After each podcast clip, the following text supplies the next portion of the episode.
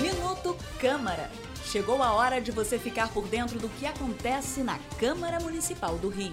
Minuto Câmara, um giro pelo Legislativo Carioca. A cidade do Rio poderá ter um programa municipal de saúde integral para a população negra. Isso é o que diz um projeto de lei que acaba de ser aprovado pelos vereadores.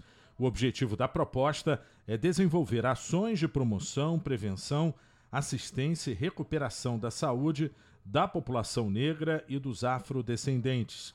Uma das autoras da matéria, a vereadora Tainá de Paula, destacou alguns números que explicam a urgência do projeto. Nós temos aqui índices muito violentos em relação à saúde da população com este recorte racial.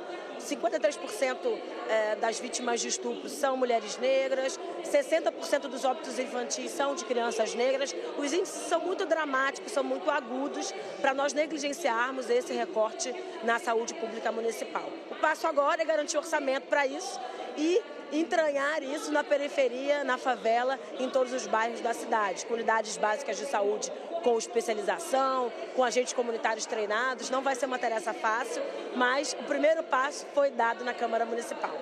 Outros dez parlamentares assinam a autoria da proposta que segue agora para sanção ou veto do prefeito.